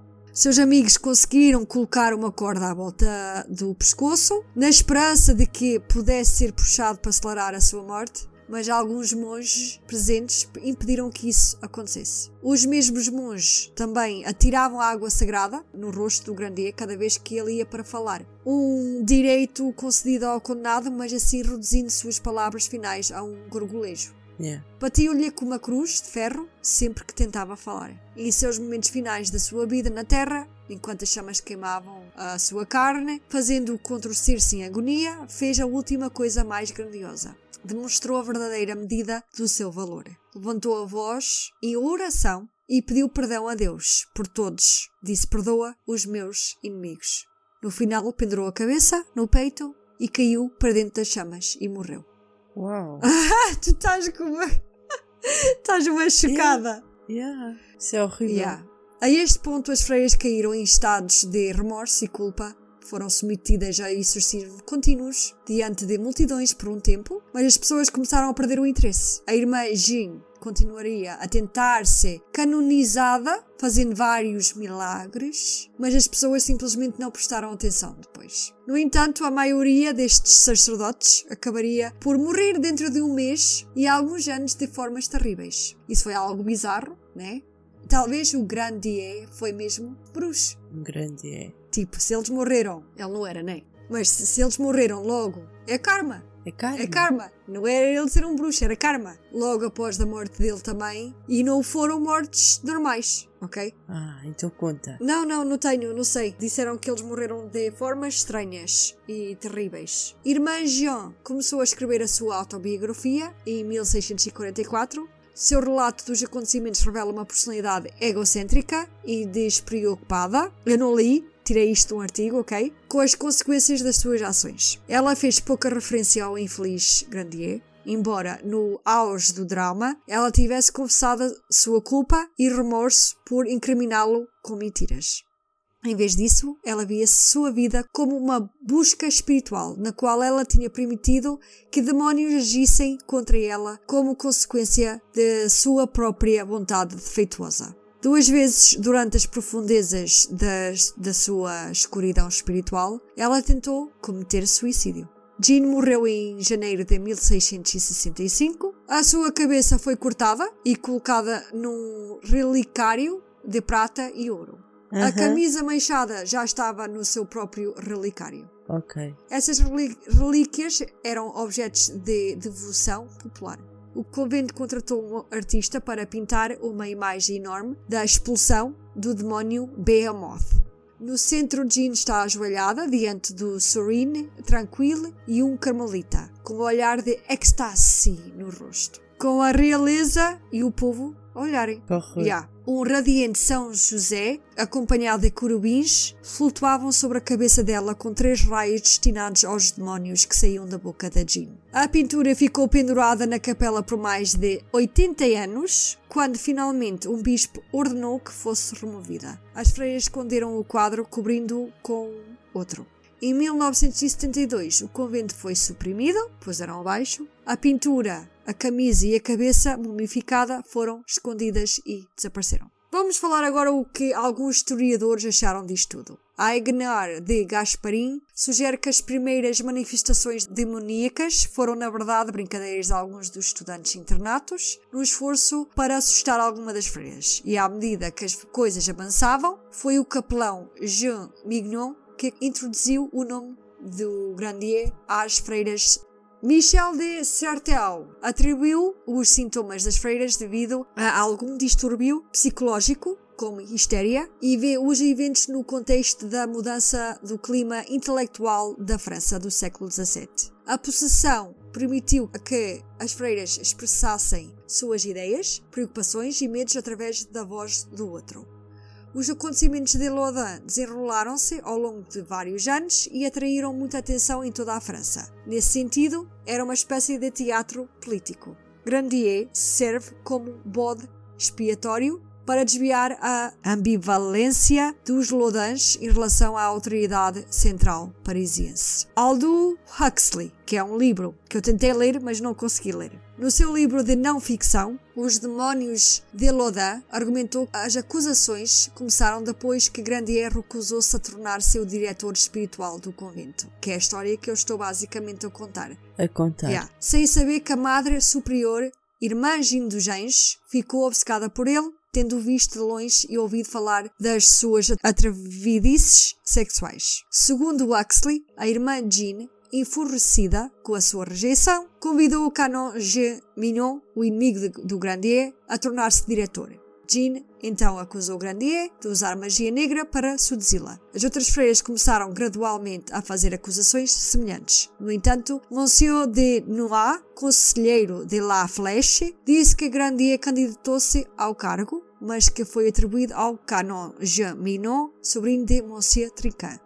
Pronto, Há vários livros baseados neste caso. Um filme saiu em 1952 do realizador Ken Russell, The Devils in Lodin, Os Diabos em Lodin, e fizeram peças de teatro baseado neste livro. Grandier é o tema de Grandier's Funeral Pyre, uma canção de Alvin King do álbum The Pagan Manifesto 2014. Grandier também é o tema da música Devils da banda de rock pagã Incubus do seu álbum de 1993 Witches.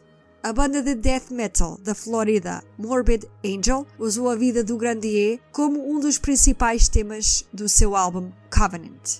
E ele foi mesmo grande. E Grande em tudo. é o erro acreditar que a história Urban Grandier pertence ao passado. Que possamos ouvi-lo e ficar horrorizados com a forma como as pessoas paranoicas e supersticiosas foram. E maravilhar-nos com o quão longe chegamos na nossa compreensão do mundo. A verdade é que, quando se trata de, de derramar sangue inocente e chamá-lo isso de bom, ainda somos iguais ou pior do que éramos. Yeah. Apontamos o dedo para aquilo que tememos, para aquilo que nos destrua e declaramos que temos o direito de o destruir primeiro, sem perceber que o perigo real para a nossa sobrevivência não reside nas forças externas, mas naquilo que está dentro de nós. A nossa ganância, o nosso medo e a nossa vontade de poder. Portanto, a história do Grandier é mais do que uma lição sobre o poder destrutivo da natureza humana. É uma história do triunfo do espírito humano e da força indestrutível da alma humana.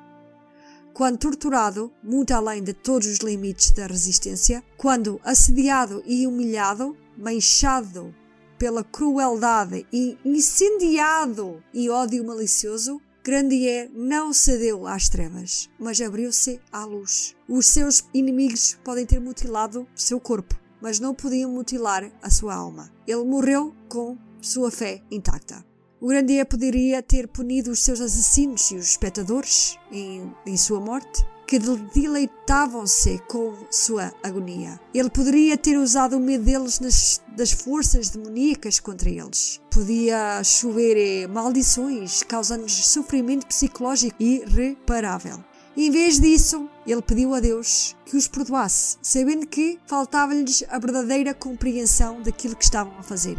Que não era a ele que estavam a destruir, mas a si mesmos, a eles mesmos. E para isso, Grandier, no seu próprio tormento, olhou para eles, não com ódio, mas com compaixão. A história de Urbain Grandier é de extremos e, em uma última análise, trata-se da escolha. Uma escolha que todos nós temos. É ser bons. Uhum. Inês, chegamos ao fim deste episódio. Boa. Não foi muito assustador, mas tem a ver com o Spooky Season, né? Tudo o que é spooky. Tem, tem. Uh! Acreditas que elas estavam possuídas? Não. Nem eu. Só acredito que elas estavam possuídas pelo desejo sexual. Elas estavam possuídas pelo sexo, Uhum. pela tesão. Eu também não acredito. Esta é a história que, que anda por aí, né?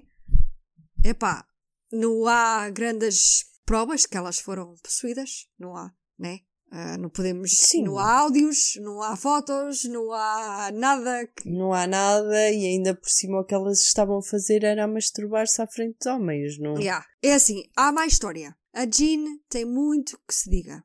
Mas eu não quis estar a entrar por aí, ou senão temos mais uma hora de podcast. Porque a Ok. Jean tem muita história por trás também. Eh, Depois do Orban Grandier, ok? Ela disse que já era uma santa e que fez vários milagres e continuou a ser possuída e depois veio outro padre no meio disso tudo. Olha, é uma história bué complexa. Dava só... Ela queria ser conhecida, queria ser aclamada e queria continuar a masturbar-se à frente do people. Yeah. Porque ela gost- devia-lhe dar prazer essa Ah, sensação. e, essa, e, e essa atenção. Sim. Yeah. Agora, para o nosso segmento das perguntas dos Would You Rather, o que preferias?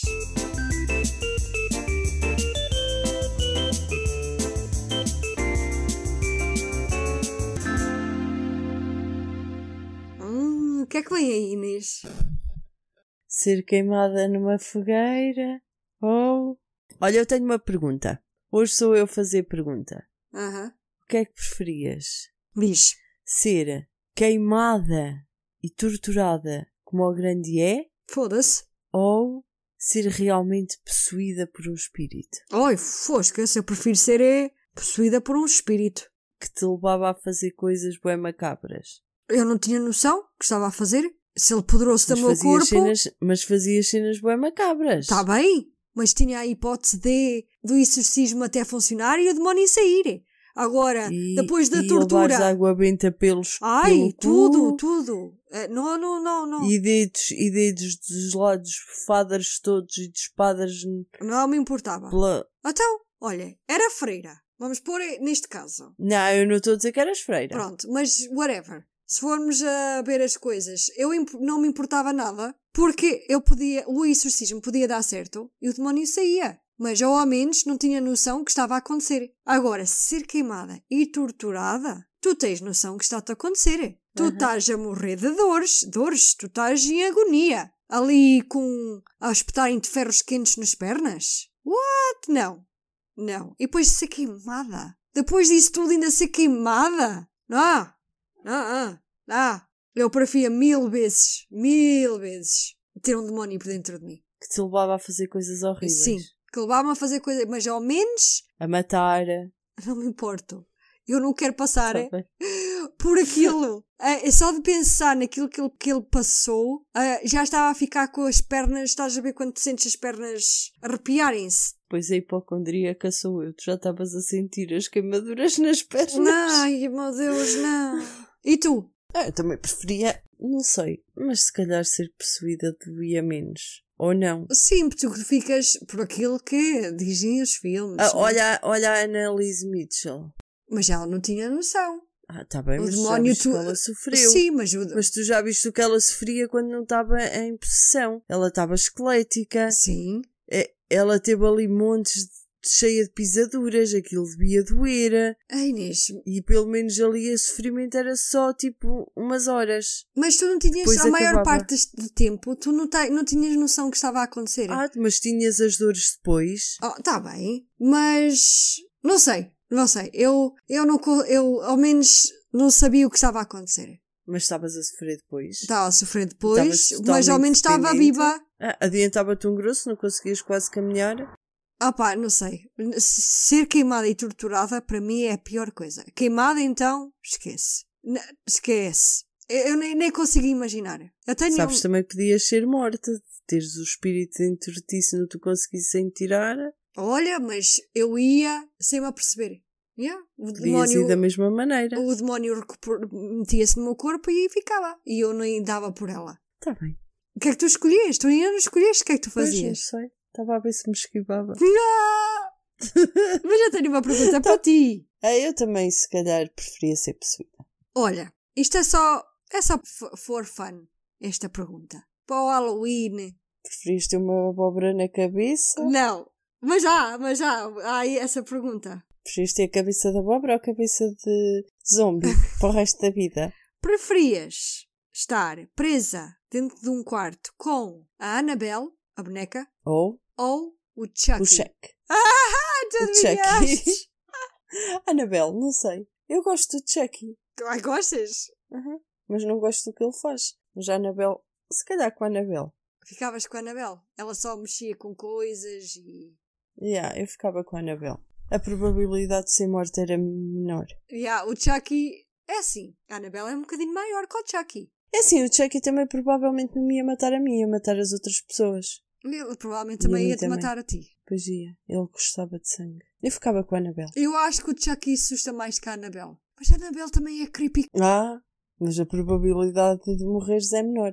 Ai, não sei. O Chucky é, do- é assim um bocado. Não, ele O é, Chucky é fofo. é fofinho. É fofo creepy. É um fofo creepy. É um creepy fofo. Yeah. Agora a Annabelle não. É um Mas- creepy mesmo. Mas de repente está a olhar para ti e matar-te.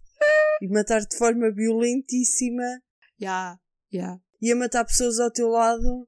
E tu a vês as pessoas ali. A Annabelle só fazia tipo o que estava no quarto mexia. Eu ficava com a Anabel. Eu ficava com a Isso. também. Ia sempre mais divertido. Era. Porque o Chucky, epá, ele, ele gostava bem de sangue. Com a faca. Sim, a, a probabilidade de sobreviveres era mínima. Estás a imaginar-te? Até o Chucky aqui. Estás a correr no quarto a fugir do Chucky. E tu poderias mandar um pontapé ao Chucky. Ele. É, ele levanta-se a seguir. Sim, eu sei. Podias amarrar o cheque e ele solta-se. Eu nem estou a imaginar. Não estou a imaginar um boneco minúsculo e a gente a morrer de terror. Com medo de um boneco Yeah. minúsculo. Pronto. O que é que vocês acharam deste caso? Acharam spooky para o Halloween? Acreditam que elas estavam possuídas? Digam-nos coisas. A Inês já disse que ela não acredita que elas estavam possuídas. O que é que vocês faziam? O que é que vocês preferiam ficar num quarto com o Chucky ou com a Annabelle? Também queremos saber. E também há a pergunta da Inês. Uhum. Só conseguimos dar eh, um episódio este mês de Halloween. Estava com a intenção de, de mais de o um, mas não deu. Fiquem atentos no Halloween. Temos uma surpresa como no ano passado. E pronto. Inês, perlim pim pim. Vitória, Vitória, acabou-se a história. Perlim Pim Pim, a história chegou ao fim. Ah, não te enganei. Vamos para o nosso outro. Claro.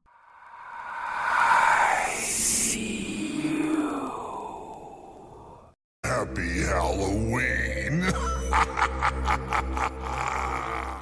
Obrigada pessoal por nos aturarem. Agradecemos a vossa paciência. Espero que tenham gostado deste caso. Iremos lançar um episódio por mês. Fiquem connosco para o próximo. Se tiverem histórias para contar do paranormal ou casos que queiram que nós discutimos aqui, mandem para o nosso e-mail viagensobscuras.gmail.com e deixem um comentário pessoal nas nossas redes sociais sobre este episódio. Partilhem este podcast com os vossos amigos, word of mouth, ajuda sempre. Façam review, dão 5 estrelas, pessoal, E há cinco estrelas. whatever. Não Aj- tem uma, é mau.